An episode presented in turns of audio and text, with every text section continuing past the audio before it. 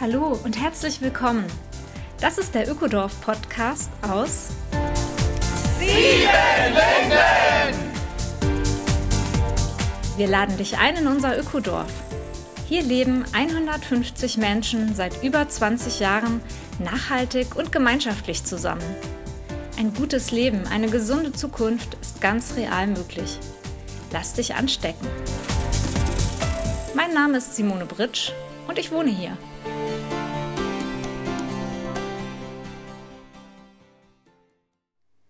Hallo und herzlich willkommen.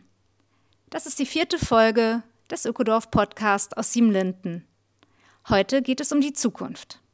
Genauer gesagt um die 40 Kinder und Jugendlichen, die derzeit in Siebenlinden aufwachsen. Ich spreche mit Thomas. Thomas ist Geigenbauer, Baumpflanzer und Vater zweier kleiner Töchter. Wie sieht so eine Kindheit in einem Ökodorf aus? Und was ist mit den Jugendlichen? Kommen auch sie in so eine rebellische Anti-Öko-Phase? Wie unterstützen sich die Eltern gegenseitig? Und es wird um den Wald gehen. Thomas gestaltet schon heute den Wald von morgen. Er pflanzt im Kiefernforst rund um Siebenlinden Laubbäume an. Manchmal helfen seine Töchter. Die Hoffnung ist, dass die nächste Generation hier in 50 Jahren einen saftigen, artenreichen Mischwald vorfinden möge. Ja, ich bin hier eben in die Wohnung äh, eingetreten von Thomas und seiner Familie. Und äh, Thomas, hallo, ich habe dich eben angetroffen mit deinen Kindern beim Klavierüben. Genau, jeden Tag einmal muss sein. Wow, jeden Tag einmal Klavier üben. Ihr seid eine musikalische Familie. Und ja, magst du erzählen, wie hat es heute geklappt? Waren die beiden Mädchen gut dabei? Heute ging es ziemlich gut. Äh, wir nutzen auch die Zeit, um zusammen was zu machen. Und es ist immer besonders, weil die haben sonst im Leben so viel Freiheit hier und beim Musiklernen müssen sie sich mal konzentrieren, mal einfach nur das machen, was der Erwachsene sagt. Und das muss man erstmal lernen. Das ist nicht selbstverständlich. Für mich als Vater macht es richtig Spaß, auch diesen engen Raum mit denen zu haben. Ja, spannendes Thema, Freiheit äh, und ja, auch mal das machen, was die Erwachsenen sagen. Wir kommen dann nachher nochmal drauf zurück. Ja, vielleicht magst du dich kurz vorstellen. Also, wie lange lebt ihr denn jetzt hier in Siebenlinden als Familie? Wie alt sind die beiden Mädchen überhaupt und wie sieht euer Leben so aus? Also, ich, wir wohnen hier seit fast sechs Jahren. Die Mädchen sind mittlerweile sechs und acht. Äh, die Margot kam äh, noch in Berlin zur Welt und ist dann mit drei Monaten ins Ökodorf gezogen. Ich komme aus Frankreich und habe nach acht Jahren Deutschland den Weg zum Ökodorf gefunden. Ja, Familiengründung ist ja auch oft so ein Zeitpunkt, wo man sich nochmal ganz neu orientiert, wo man überlegt, wie geht es für unsere Familie nun weiter. Und das war ja auch bei euch so eine Schnittstelle. Ihr seid eine junge Familie geworden und dann ging es auch los von der Stadt aufs Land. Vielleicht schilderst du noch mal ein bisschen, wie ihr hier auf die Idee gekommen seid, in so ein Ökodorf einzusteigen. Uns war es schon immer klar, dass wir uns ökologisch engagieren wollten und wir haben nie an gemeinschaftlichen Aspekte nachgedacht. Aber erst als ich Elternzeit gemacht habe und äh, mir die Zeit genommen habe zu überlegen, wie soll das jetzt aussehen, wie kann man überhaupt nachhaltig leben, dann war mir klar, dass allein auf dem Land oder mit zwei, drei Familien wird es auch nicht reichen, um richtig das zu konsumieren, was uns zusteht. Das war unser Motto. Dann haben wir das Ökodorf-Bewegung kennengelernt und ein Projekt gründen wollen um Berlin und viele Projekte besucht und äh, schnell festgestellt, dass es in Siebenlinden uns ziemlich gut passt. Ja, vielleicht magst du ja mal sagen, was passt denn hier gut für junge Familien auch? Also gerade wenn du an die Situation denkst, du bist ja auch berufstätig und ähm, ja, wie verbringen die Kinder die Tage? Was passt gut für junge Familien, die alternativ, ökologisch, gemeinschaftlich leben möchten? Also ein wichtiger Aspekt ist die Nähe zu vielen anderen Familien. Das ist erstmal äh, das Wichtigste, denke ich. und auch, dass es so ein großes, sicheren Feld ums Haus rum gibt, wo die Kinder sich selbstständig bewegen können. Der Kindergarten ist auch direkt am Rand des Dorfes und äh, der ist so großartig, dass, es, dass wir uns nichts Besseres vorstellen konnten für unsere Kinder. Wenn sie mittags da raus sind, können sie entweder Mittagessen mit allen anderen Kindern oder sich zu Hause zurückziehen und kleine Mittagspause und danach geht es wieder los. Die können schon selbstständig laufen und alles entdecken in den, im ganzen Dorf. Ja, Siebenlinden ist ja so ein autofreies Dorf und wir liegen direkt zwischen Feldern und Wäldern. Da habt ihr euch eher so ein abgelegenes Fleckchen Deutschland ausgesucht. Ja, mit dem Vorteil, dass die Kinder hier relativ, ähm, ja, mit wenig Gefahrenpotenzial alleine unterwegs sein können. Und ähm, ja, vielleicht erzählst du noch ein bisschen, wie du deinen Job so vereinbarst mit dem Vatersein. Wir sitzen hier in deiner Geigenbauwerkstatt. Das ist ein eigentlich sehr kleiner Raum für eine Werkstatt und um uns herum sind Regale, die bis zur Decke hoch mit Holz vollgestapelt sind. Und es gibt kleine Werkzeuge und ein ganzes Regal mit so Döschen und Fläschchen mit Emulsionen, die wahrscheinlich, denke ich mal, für die Geigenoberflächen gedacht sind ja, hier ist so dein Reich. Und dieses Reich liegt aber auch mitten in eurer Familienwohnung. Wie, wie, ist, wie vereinbarst du das, jeden Tag hier zu werkeln und mit den Kindern zu sein? Also erstmal ist ein großer Vorteil vom Geigenbau, dass man in, mit ganz kleinen Räumen klarkommt und man in äh, 15 Quadratmeter eine Geige bauen kann. Das ist schon ein großer Luxus in unserem Handwerk. Die Vereinbarung mit der Familie und das Ökodorfleben möchte ich auch noch gern finden. Also es ist so leicht ist es gar nicht. Ich kriege schon äh, immer wieder Kopfschmerzen davon. Aber im Großen und Ganzen geht es schon ganz gut. Also vormittags bin ich eh alleine und danach ist auch ein großer Übungsfeld, sich abzugrenzen und den Kindern klarzumachen, dass wenn ich mit Kunden telefoniere, dann dürfen sie nicht nach Schokolade fragen oder so. Genau, ab und zu darf ich in die Stadt fahren mit meinen fertigen Instrumenten und da atme ich erstmal ganz äh, doll durch, dass ich allein bin und also die Geschäftsreise fühlen sich oft wie Urlaub, wenn ich mal raus darf. Ja, und wie ist das mit der ähm, Mitarbeit? Wollen die nicht hier auch mal eine Säge in die Hand nehmen oder eine Pfeile, wenn Papa hier die ganze Zeit so interessante Sachen macht? Das ist schon so, dass sie, wenn sie in der Werkstatt reinkommen, sich äh, zwischen mir und die Werkbank schleichen und gleich alles in die Hand nehmen. Deshalb habe ich ein, ein anderes Holzstück parat, den ich dazwischen schiebe, damit sie nicht an meinen Geige hobbeln. Da muss ich auch achten, dass man in dieser Werkstatt nicht nur Vogelkasten baut oder alle möglichen Hubschrauber aus Holzreste, sondern auch Geigen auf höchstem Niveau. Ist das nicht insgesamt eine tolle Qualität in Siebenlinden? Die Kinder können verschiedenste Berufe beobachten und kennenlernen. Die kriegen doch sehr viel mit, was die Erwachsenen hier arbeiten, ob das im Garten ist, ob das in der großen Küche stattfindet, die Handwerke, die hier Häuser erstellen. Also ich denke, die sind hier schon viel am Beobachten und Lernen. Ja, also das gilt auf jeden Fall für alle Berufe. Das äh, staune ich auch immer wieder, wie sie äh, so viele wissen über die einzelnen äh, Berufe, die hier gemacht werden. Aber es ist auch generell so, wie, wie andere Menschen ticken, nicht nur arbeiten, sondern überhaupt, sie sind so nah an vielen Erwachsenen und da haben sie nicht nur den Vorbild der Eltern, sondern kriegen auch viel mit von anderen Familien und anderen Menschen, wie sie darauf re reagieren, wie, wie sie im Dorf handeln. Oder so kriegen sie immer Feedback von verschiedener Ecke. Ich sehe deine Töchter tatsächlich hier auch öfter mit äh, irgendjemanden äh, in Erzähllaune am Wegesrand plauschen.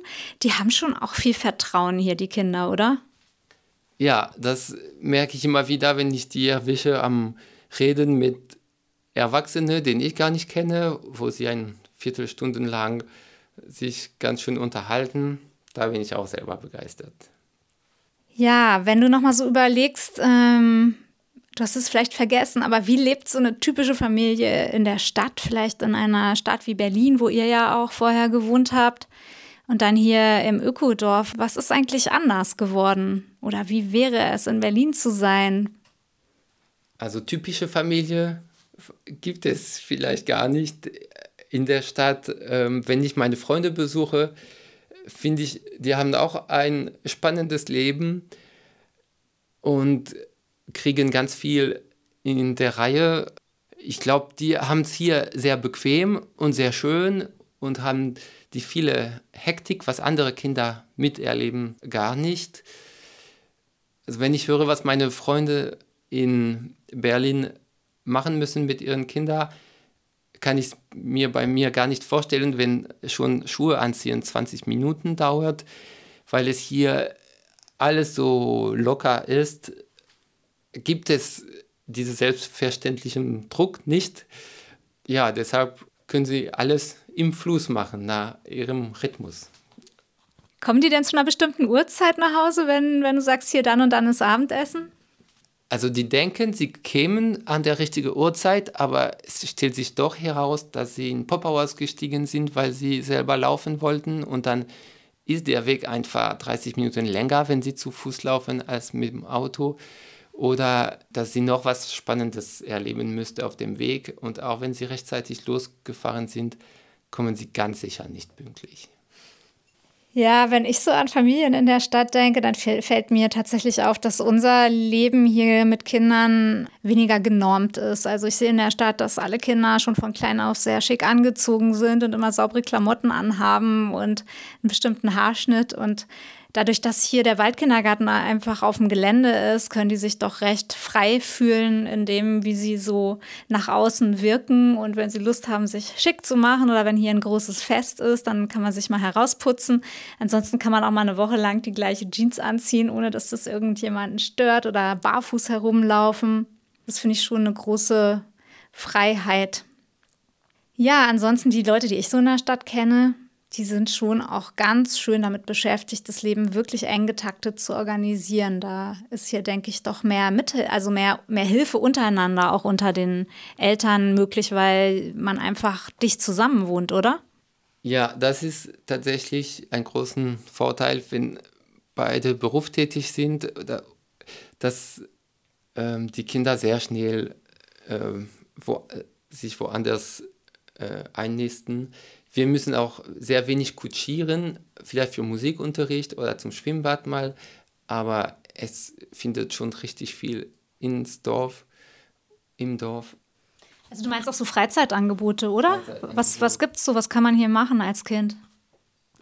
Es gibt eine Reihe Musikunterricht, die hier stattfindet. Nicht alles, aber ähm, schon äh, für Tanz gibt es auch für zwei verschiedene Altersklassen und sonst auch ganz viele spontane Aktionen von Eltern, die nicht äh, irgendjemand macht was im Wald und nimmt äh, zwei Schubkarren volle Kinder mit und das ergibt sich schon sehr. Und gleichzeitig gibt es auch den äh, Bogenschießen oder Musikunterricht nach außen, der auch eine große Qualität hat oder Reiten, weil man da auch andere Menschen kennenlernt und im Kontakt mit der Region bleibt. Das wird auch sehr geschätzt.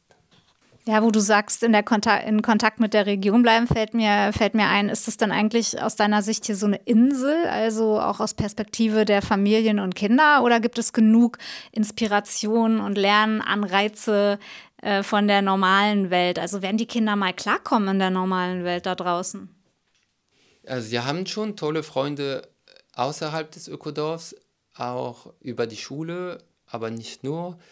Und dann gibt es die äh, überregionale Bekannte, wo ich merke, wenn, wenn sie mal raus sind, entdecken sie die Welt äh, mit ganz großem Auge. Zum Beispiel ein Besuch im Supermarkt mit Oma ist es ein großes Highlight im Lebenslauf. Und das ist ziemlich lustig von hier aus zu beobachten. Ja, ähm, so das Thema soziales Lernen. Also hast du den Eindruck, dass auch im Miteinander die Kinder was mitnehmen, wenn sie hier aufwachsen, was sie dann auch andernorts gebrauchen können? Also sind die Kinder in Siebenlinden sozial kompetent? Als wir uns überlegt haben, ob wir jetzt ins Ökodorf ziehen wollten, äh, war ein ganz wichtiger Aspekt, was war, dass die großen Kinder, die schon älter waren, sehr offen waren, äh, sich wohl gefühlt haben und so gut im Kontakt mit uns waren oder auch als die Kinderbetreuung gemacht haben für Gruppen, konnten sie gleich Verantwortung übernehmen und sich dabei, dabei sehr wohl fühlen. Das ist was, was ich sehr schätze bei unserem Größeren, dass sie gleich einspringen, wenn Hilfe gebraucht wird oder ähm, keine Angst haben, eine kleine Gruppe zu leiten von kleineren oder so. Und deine Kinder, Simone, die Älteste, der Älteste ist schon aus dem Haus. Wie siehst du das auch mit der Weltoffenheit? Ja, ich habe ja vier Kinder. Der jüngste ist jetzt zehn Jahre alt und der älteste ist mit 19 gerade aus dem Haus gegangen, macht einen Auslandsdienst. Also ich, ich stimme dir dazu, Thomas. Ich finde, unsere Jugendlichen, die hier aufgewachsen sind, sind echt ähm, nicht nur in sozialer Hinsicht ziemlich kompetente junge Leute geworden. Ja, ich sehe die als, als weltoffen an, aber auch als, ähm, ja, so ganz gerne in Kontakt mit Menschen auf eine wirklich ähm, gute Art und Weise. Also ich glaube, da, wo die hingehen, da werden sie sehr leicht Anschluss finden. Denn ich meine, unser Konzept ist ja nicht, dass die Kinder hier bleiben und hier alt werden, hier Kinder bekommen, sondern uns ist schon ziemlich klar, dass die allermeisten von denen erstmal raus wollen, einen Beruf lernen möchten oder wie auch immer. Und da sehe ich die ähm, auf bestem Wege, wirklich kritische äh, Bürger zu werden, die sich engagieren werden, oder? Ja, ich glaube, die nehmen auch mit diese ständige Hinterfragen von allem. Und es ist nicht so, dass unser Modell perfekt ist und dass sie das so weiternehmen, sondern die nehmen vor allem diese Haltung von alles kritisch sehen mhm. und sich selbst reflektieren und die Welt um sich. Ja, ich habe auch den Eindruck, ne, schon wenn, wenn die in der Schule sind, die machen auch den Mund auf, wenn ihnen äh, etwas ähm, missfällt oder wenn sie eine Kritik haben und so weiter, kriege ich jedenfalls von den Lehrern und Lehrerinnen meiner Kinder mit, dass die durchaus auch etwas sagen, aber nicht auf eine äh, unverschämte Weise, sondern so ganz ähm, konstruktiv eigentlich rüberkommen und die Dinge anpacken und verändern wollen. Und was mir vor allem auffällt, ist, dass diese Pubertätsrebellion irgendwie einen ziemlich flachen Verlauf hier nimmt. Also manche haben gar keine Rebellion gegen das Ökodorf und manche so ein bisschen. Ähm, das hat mich sehr erstaunt. Als ich hierher kam vor 18 Jahren, bin ich davon ausgegangen, dass wir richtig äh, Trouble kriegen mit unseren Teenies und Jugendlichen und dass sie sich auflehnen werden gegen die Ökos. Aber das ist äh, kaum der Fall, oder? Ja, es ist, ich habe es auch nicht beobachtet und Manchmal frage ich mich, ob es so gesund ist, dass sie sich nicht tierisch rebellieren. Aber ich glaube, es geht vor allem dadurch, dass wenn man eh alles, wenn man als Eltern den ständige Zweifeln mitbringt, dann kann man nicht dagegen ankämpfen. Ja, auf jeden Fall sind die meisten von uns, glaube ich, ganz diskussionsfreudige Eltern und sind auch bereit, äh, in der Erziehung einerseits eben Freiheit zu geben, wie du ja auch vorhin gesagt hast beim ähm, Klavierüben. Da gibt es dann aber auch mal wiederum Punkte, die ganz klar sein müssen, neben der vielen Freiheit, die man hier hat. Und das geht ja jeder Familie und jedem Elternhaus so, dass man sich in diesem Spannungsfeld bewegt. Aber wenn man das eben in Gesprächen ganz gut ähm, moderiert, dann ja, kann es dazu kommen, dass die Kinder gar nicht so rebellisch sind, wie wir vermutet hatten. ja, im Gegenteil, ich würde sogar sagen, die nehmen einige unserer Werte mit, äh, wenn sie Siebenlinden verlassen.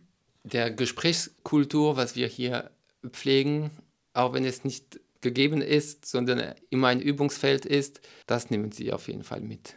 Ja. Ich meine, du hast ja gesagt, ne, ihr wolltet als Familie eben sehr ökologisch leben, als ihr kamt. Also du hast ähm, das Bild genommen, ihr wollt nicht mehr konsumieren, als euch zusteht. Ja, bist du denn in dieser Hinsicht guter Hoffnung, dass deine Kinder erstens so leben können und zweitens das dann auch mitnehmen werden, wenn sie eines Tages Siebenlinden verlassen oder ihren Radius erweitern? Ich glaube schon, dass sie mehr, dass sie einen ganz guten Zugang haben mit Privateigentum und was äh, richtig wichtig ist, um glücklich zu sein, dass sie das schon ganz gut mitnehmen. Was ist denn, das ist jetzt eine spannende Stelle, was ist denn wichtig, um, um wirklich glücklich zu sein? Also was denkst du, was willst du ihnen mitgeben, wie sie glücklich sein können und wie sie aber auch in dieser Welt, die ja wirklich von Krisen und ja ziemlich düsteren Zukunftsszenarien geprägt ist, gut leben können? Ich glaube, am wichtigsten ist erstmal mit sich selbst zufrieden zu sein, resilient zu sein um alles, was um sich herum passiert, nichts Bestimmtes brauchen, sondern im Flow zu sein.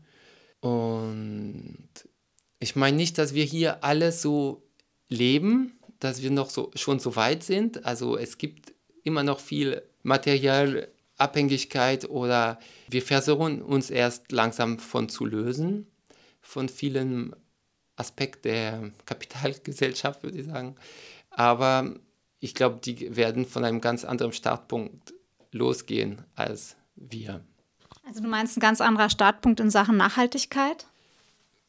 Nachhaltigkeit und Selbsterfahrung, ja, Resilienz, Flexibilität, wie, wie man denkt, ja, fürs Unbestimmt bereit sein.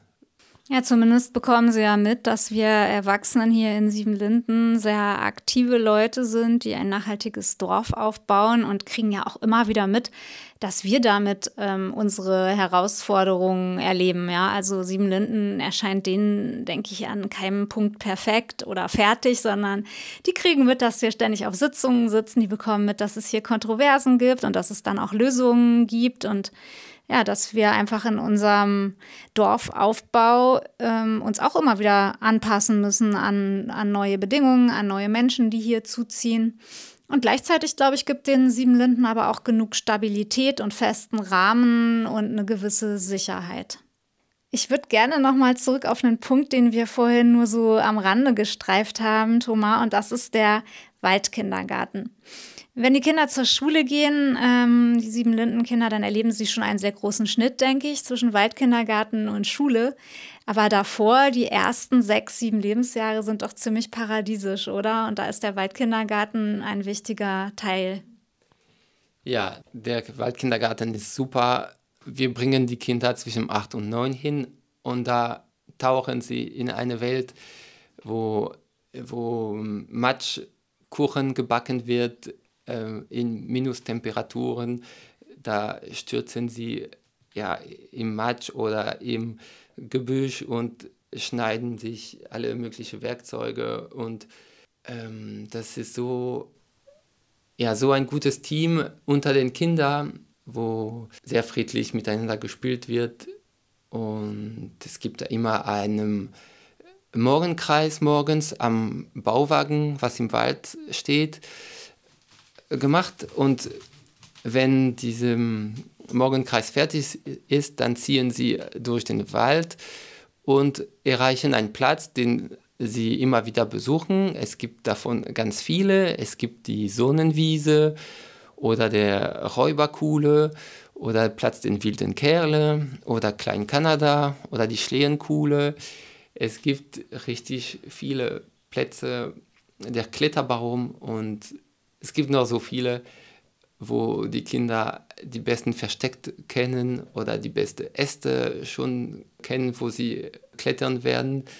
Da verstecken sie sich im Laub. Also die erleben richtig die Natur äh, hautnah und das ist sehr schön zu sehen. Ich habe gerade den Abschlusszeremonie äh, von meinem Kind erlebt und manche sagen, es ist ein Grund, ein weiteres Kind zu erzeugen, damit man wieder ins Kindergarten gehen darf. Weil für uns als Erwachsene ist es echt jedes Mal sehr schön, die hinzubringen oder die abzuholen. Ja, ich kann das nur bestätigen, dadurch, dass die äh, Kinder unserer Familie eben alle so zwei, drei Jahre Abstand voneinander haben. Vier Kinder durfte ich zwölf Jahre lang Kinder in den Waldkindergarten bringen und abholen. Und gerade beim Abholen ist mir echt oft das Herz aufgegangen, weil die Stimmung so friedlich dort ist. Ja, dadurch, dass die einfach den ganzen Tag sich bewegen können, den ganzen Tag draußen sind, entsteht gar nicht so diese, diese soziale Reibung und diese überdrehte Stimmung und dieses Laute, was ich so aus städtischen Kindergärten oft kenne, sondern die kommen irgendwie die sind gut fertig oft, ne? körperlich fertig. Nach dem Mittagessen müssen die Kleinen erstmal eine Runde schlafen. Aber irgendwie ist es ein befriedigender und ausgefüllter Vormittag. Und ich denke, ja, die ersten Jahre sind ja einfach für die Entwicklung eines Menschen so wichtig. Und von daher hat mich dann auch manches, was danach zum Thema Schule kam, gar nicht mehr so gestört oder aufgeregt, weil ich, weil ich denke, ach, wenn die eine gute Grundlage haben in den ersten sieben Jahren und die haben sie hier definitiv, dann ist da schon mal wirklich ganz viel für ein gesundes Aufwachsen und eine, ja, eine gesunde Persönlichkeit auch passiert. Ja, Thomas, ich möchte noch einen Aspekt von dir ansprechen, den ich weiß. Du bist ja Bäumepflanzer auch. Also neben deiner Geigenbauwerkstatt hast du ja einen absoluten Fable für Bäume pflanzen. Und ich glaube, das ist auch für dich nicht nur was Praktisches, sondern auch was Symbolisches, was du der nächsten Generation mitgeben möchtest. Denn letztendlich, wir reden natürlich gerade über die Kinder hier und heute, aber es geht ja eigentlich beim Thema Kinder auch immer darum, wie gestaltet sich Zukunft? Also wie gestalten wir Zukunft für unsere Nachkommen? Ja, bei, wenn ich den ganzen Tag hier arbeite und Nachrichten höre, kommen mir immer wieder die Tränen durch die ähm, Ereignisse in der Welt.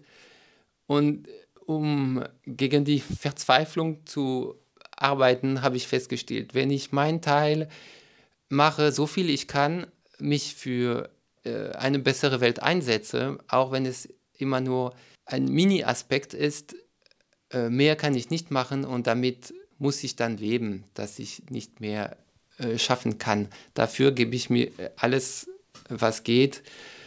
Und bei mir hat sich den Wald und die Agroforstfläche als große Feld ergeben, wo ich mich da engagieren kann.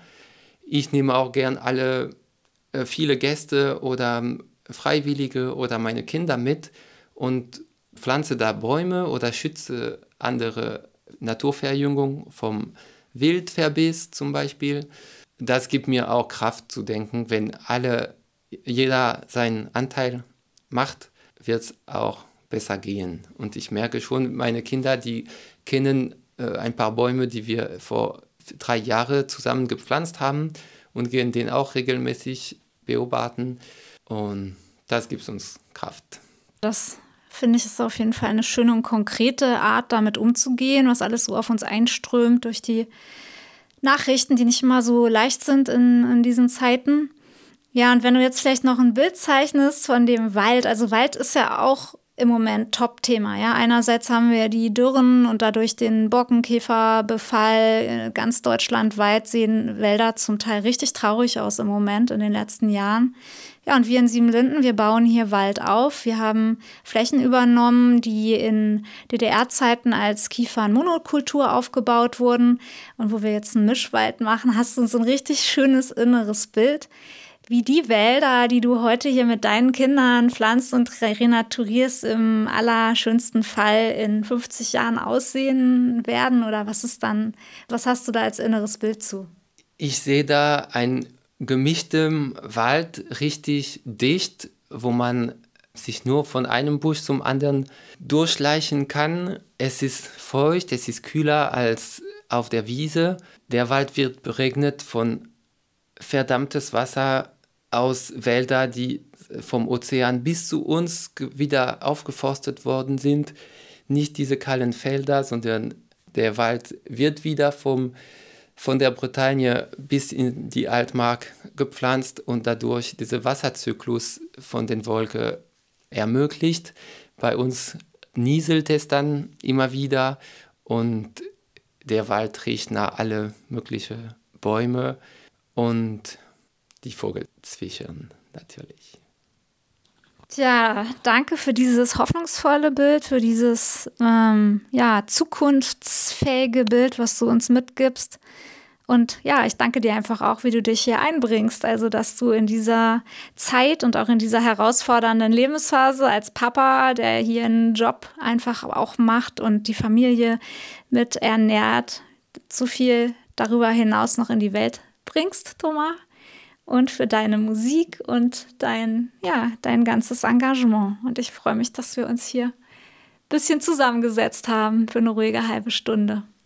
Ja, danke Simone und danke fürs Zuhören.